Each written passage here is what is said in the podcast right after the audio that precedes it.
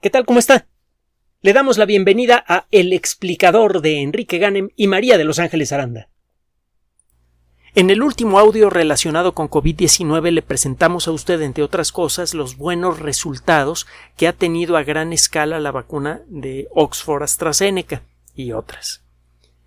Pues bien, en esta ocasión vamos a ampliar la información sobre esta vacuna como consecuencia de uno la publicación de un trabajo reciente que teníamos guardadito por allí el pasado 30 de septiembre y eh, número dos como consecuencia de sus comunicaciones. Muchos de ustedes han preguntado por el funcionamiento de esta vacuna y hemos comentado que solo le presentamos aquí los resultados publicados en revistas arbitradas.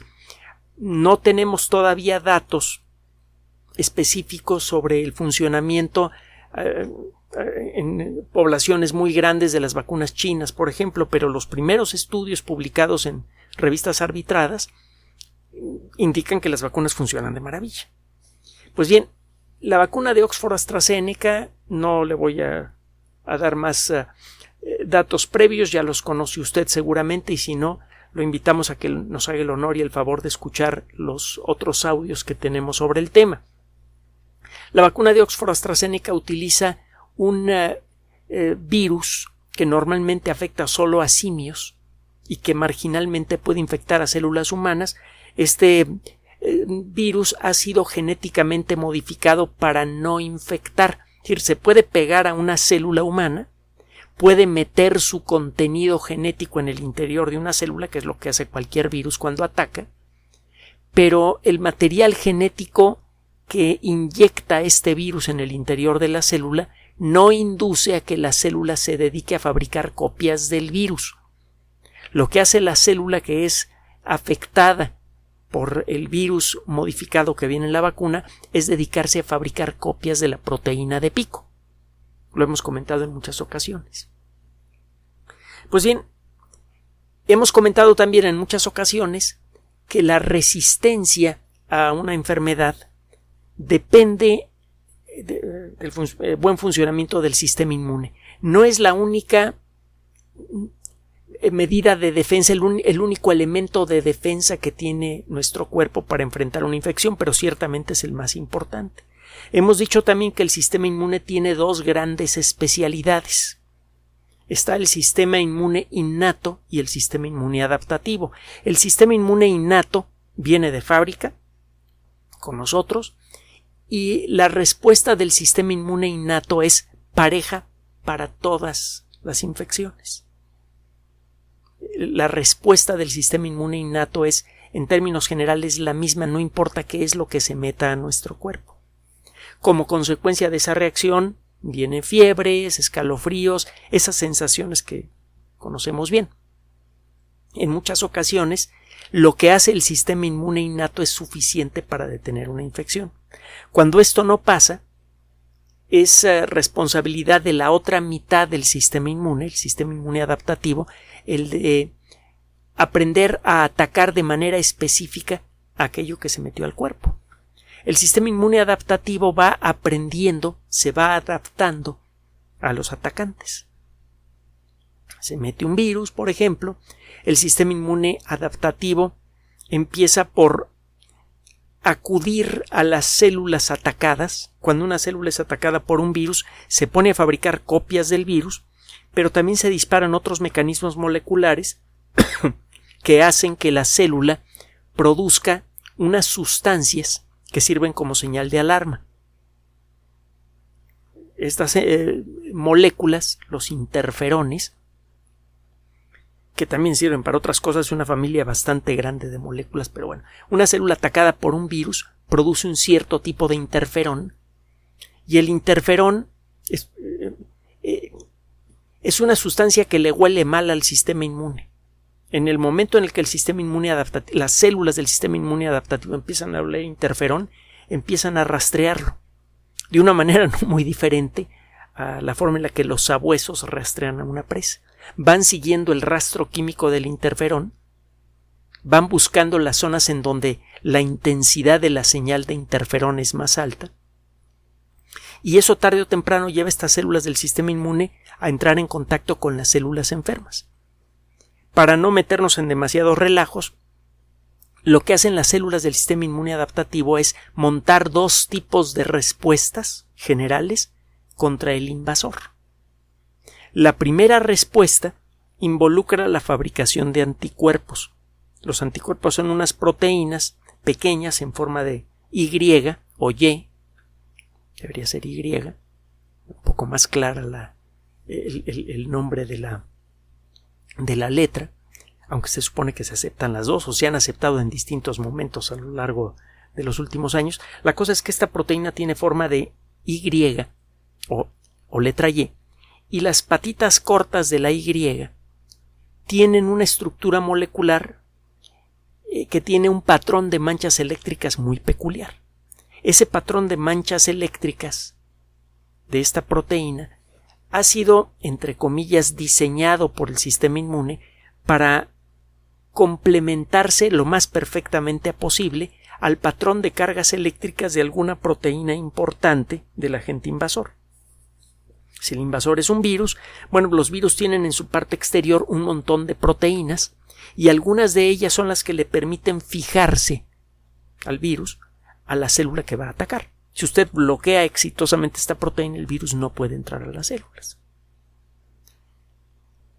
Si el sistema inmune aprende a fabricar anticuerpos exitosos que se pegan fuertemente y bloquean el funcionamiento de esta proteína que sirve de gancho, entonces el virus no puede entrar.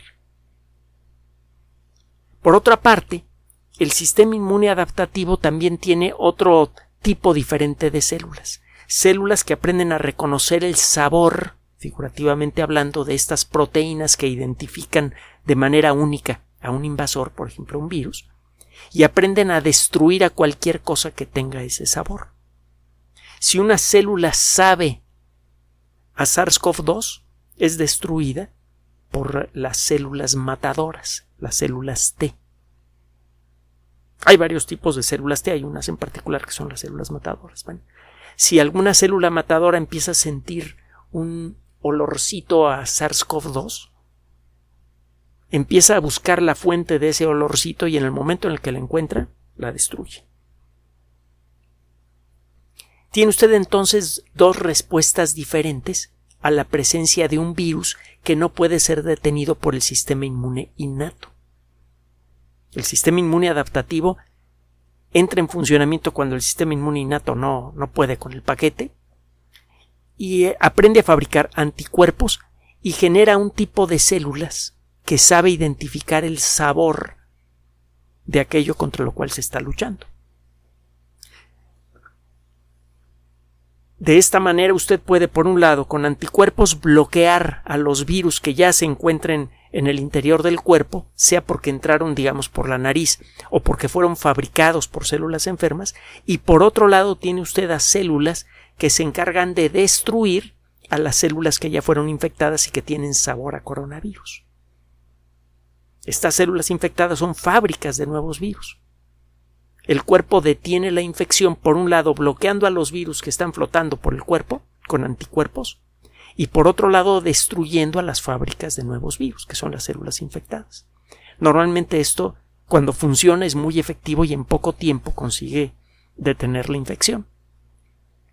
Bien, si usted quiere saber si una vacuna es efectiva contra una infección, pues bueno, por un lado hace usted estudios estadísticos, le pone usted eh, a, un grupo grande y eh, razonablemente homogéneo de personas, Toma usted ese grupo, lo divide en dos grupos que sean en términos estadísticos idénticos, que tengan más o menos la misma cantidad de gente de más de 60 años, más o menos la misma cantidad de gente de distintos grupos étnicos, eh, más o menos la misma cantidad de gente de distintas edades que puedan tener algún problema de salud como diabetes, etcétera, etcétera, etcétera. Busca dos grupos que estadísticamente hablando son lo más similares posibles. Eh, las personas del primer grupo les pone usted vacuna, las personas del segundo grupo les pone algo que parece vacuna, pero que es en realidad agüita. A eso le llama usted placebo, a una cosa que parece medicamento, pero que no lo es. Ni la persona que pone las inyecciones, ni la persona que las recibe saben lo que está siendo inyectado. Solamente usted en, su gabinete tiene una hojita que dice frasquito número uno aplicado al paciente número 15. Frasquito número uno tiene vacuna. Frasquito número dos aplicado al paciente número 1727. Frasquito tiene placebo. Usted tiene esos datos guardados. Solamente usted los conoce. Pasa el tiempo y eh, empieza usted a hacerle pruebas a estas personas, eh, eh, PCRs o algún, otra, algún otro mecanismo para detectar infecciones. Además lleva un registro, con la aprobación desde luego de la gente que participa en el proyecto, de qué personas de todo este gran, este gran grupo que tiene usted dividido en dos, qué personas se han enfermado de COVID-19 y a qué nivel. Si es intermedio o grave, asintomático. Una vez que han pasado varios meses, compulsa usted los datos. Ve del primer grupo, el que recibió vacuna, cuántos se enfermaron a nivel grave, a nivel intermedio, etcétera, y en el otro grupo lo mismo. Si los datos son muy diferentes, eso significa que la vacuna tuvo un efecto en la enfermedad. Esa es una forma de verificar el efecto de las vacunas. La de Oxford AstraZeneca, al igual que las otras, han pasado ya por esta etapa. Estos estudios al principio se hacen con grupos pequeños de personas porque inicialmente tiene usted pocas dosis de vacuna que ofrecer y por lo tanto hay pocas personas que seguir a lo largo de varios meses para ver qué efecto tuvieron las inyecciones. Eh, han pasado ya bastantes meses desde que se comenzaron a aplicar estas vacunas y es por eso que ya existe forma de llevar un seguimiento de varias decenas de miles de personas que han sido vacunadas. Ya lo mencionamos en la ocasión anterior. Otra forma, una segunda forma de medir la efectividad de las vacunas consiste en irse a, nivel molecular a ver exactamente qué efecto tiene a nivel molecular en el sistema inmune la vacuna que ha sido puesta en un grupo grande de personas, por ejemplo la vacuna de Oxford AstraZeneca. De eso trata un trabajo publicado en una revista bastante reconocida que se llama Translational Medicine de Editorial Science. El nombre completito de la revista es Science Translational Medicine. Translacional se escribe. El artículo, desde luego, como la gran mayoría de los artículos de investigación sobre COVID-19 es descargable, así que usted puede descargarlo y eh, ver en, blanco y negro, bueno, a todo color porque tiene gráficas, lo que le voy a contar resumido en esta ocasión. Estos investigadores se pusieron a estudiar lo que sucede a nivel molecular en 296 personas de entre 18 y 85 años que estaban enroladas en pruebas de fase 2 y de fase 3 de la vacuna de Oxford AstraZeneca. En estas 296 personas se realizaron eh, tomas de sangre para medir la presencia de anticuerpos y para medir la posible presencia de células matadoras.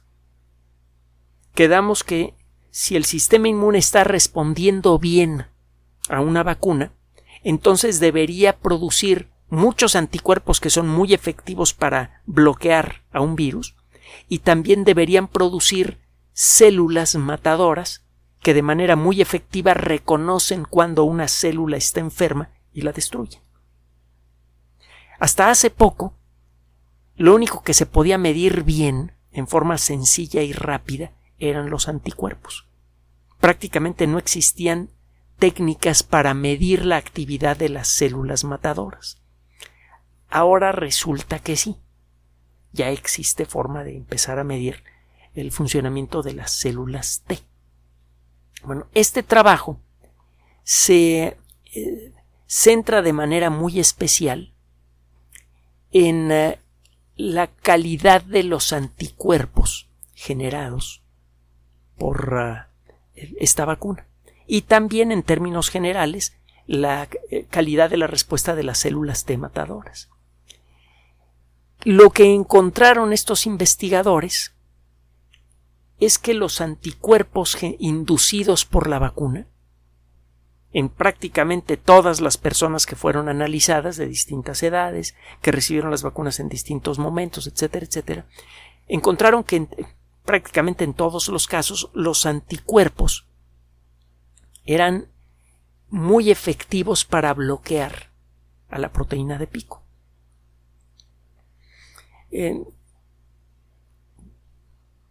Lo que indujo la vacuna fue la creación de varios tipos diferentes de anticuerpos que se pegan en distintos rincones de la proteína de pico. Estas son buenas noticias porque eh, cuando muta de manera efectiva SARS-CoV-2, lo que muta es la proteína de pico. Cualquier cambio en la proteína de pico puede conseguir que el virus escape a una vacuna. Si el cuerpo ha aprendido a hacer un solo tipo de anticuerpos que se pegan en un cierto rincón específica de la proteína de pico, y esta región específica cambia, cuando este, este virus mutado entre al cuerpo, no será afectado por los anticuerpos porque no se van a poder pegar en, en el lugar para el cual fueron diseñados por el sistema inmune, porque la parte del virus a donde se deberían pegar estos anticuerpos ya cambió, sufrió una mutación. Bueno, pues eh, esta vacuna induce la creación de varios tipos de anticuerpos diferentes en la misma persona y todos son muy efectivos para pegarse en zonas importantes de la proteína de pico. Esto sugiere, a nivel molecular, que la vacuna debería ser muy efectiva. Luego se va usted a los datos de campo, los realizados con estas pruebas con las inyecciones y el placebo y todo el rollo que le acabo de echar hace un ratito. Ya que no sabe qué, pues que los resultados coinciden. Por un lado, las pruebas estadísticas indican que la vacuna es estadísticamente muy efectiva y por otro lado, a nivel molecular, ya podemos entender por qué. La vacuna induce la creación de muchas proteínas, de anticuerpos, de varios tipos de anticuerpos diferentes que se pegan todos a la proteína de pico. Entonces, aunque cambie un poco la proteína de pico, sí es muy probable que los otros anticuerpos que se pegan en zonas de la proteína de pico que no han mutado sean suficientes para reducir o incluso detener una infección. Eso parece que pasa también con otras vacunas, solo que hay que hacer los estudios y cada estudio es bastante pesado y bastante costoso y toma su tiempo. Pero el caso es que lo que se ha visto a nivel estadístico con muchas vacunas es que funcionan bien incluso contra variantes como la variante Delta. La variante Delta puede llegar a infectar a personas que han sido vacunadas, pero prácticamente en ningún caso, excepto en casos realmente raros, las personas ya vacunadas que se infectan con variante Delta se enferman de manera grave. Claro está, siempre habrá excepciones. Y como estamos hablando de vacunar a 8 mil millones de personas, incluso una fracción del 1% de esa cantidad resultará en un número muy grandote. Decir, usted va a escuchar de muchos casos de personas que se han vacunado y que se enfermaron y que tuvieron la enfermedad grave o incluso tuvieron un desenlace peor. Eh, si usted escucha estas noticias sin tomar en cuenta los números completos, podría llegar a asustarse. La realidad es que la probabilidad de que una persona ya vacunada contraiga la enfermedad grave es ridículamente baja. No es perfectamente cero esa probabilidad. Eso no existe en este mundo. Pero claro está, el riesgo estadístico a gran escala de sufrir la enfermedad grave cuando usted ya ha sido vacunado pues entra más o menos en la misma categoría que el riesgo de contraer alguna otra enfermedad grave, inesperada, a lo largo de estos meses. O que sufra usted un accidente. El, riesgo de contraer la enfermedad grave disminuye muchísimo, casi al nivel de otros riesgos estadísticos con los que tenemos que vivir todos los días. Eso significa que la vacuna ha funcionado todo lo que se puede esperar de ella. No eliminó por completo el riesgo de la enfermedad, pero prácticamente lo elimina, sobre todo el riesgo de la enfermedad grave. Bueno, ya entendemos por qué. La respuesta está a nivel molecular. Las respuestas, los anticuerpos generados son muy buenos y, se generan anticuerpos de varios tipos. Entonces, estos anticuerpos, el, el grupo de anticuerpos generados por la vacuna, logra bloquear a la proteína en muchos lugares diferentes a la proteína de pico. Y por otro lado, las células matadoras resultan ser efectivas para detectar el olor de la proteína de pico, incluso en cantidades muy pequeñas. Entonces, en pocas palabras, esta vacuna genera una respuesta inmune sólida. Una respuesta inmune que uno entiende ahora porque puede protegernos incluso contra las mutaciones conocidas de este virus. Entonces, otra vez, si vuelve usted a escuchar noticias que suenan inquietantes, por ejemplo, esas noticias que gustan tanto en, las eh, redes sociales, eh, estas personas se vacunaron y aún así murieron, se enfermaron y murieron. Tenga cuidado con ese tipo de noticias. Muchas veces llevan la intención de escandalizar, de alarmar. Lo que se busca con esas noticias es aumentar la audiencia. Son noticias distorsionadas con la intención de mentir abiertamente para ganar audiencia. No se las crea. Mejor créale a quien sabe. Escuche lo que dicen las autoridades de salud. Mantenga la disciplina. No la afloje. Estamos ganando ya. No afloje. La, disciplina no le haga caso a quien no debe hacerle caso. Y por favor, y como siempre, conserve la calma. Gracias por su atención. Además de nuestro sitio electrónico www.alexplicador.net, por sugerencia suya tenemos abierto un espacio en Patreon, el explicador Enrique Ganem, y en PayPal, el explicador patrocinio por los que gracias a su apoyo sostenemos este espacio. Puede usted descargar gratuitamente estos audios en formato MP3 en Spotify y en iTunes como El Explicador sitio oficial y en SoundCloud como El Explicador y con formato de video en YouTube en El Explicador sitio oficial. Recuerde nuestras redes sociales de siempre, Twitter Enrique-Ganem y en Facebook Enrique Ganem sitio oficial, El Explicador y los grupos que usted ya conoce. Finalmente, el explicador siempre somos María de Los Ángeles Aranda y Enrique Ganem. Gracias.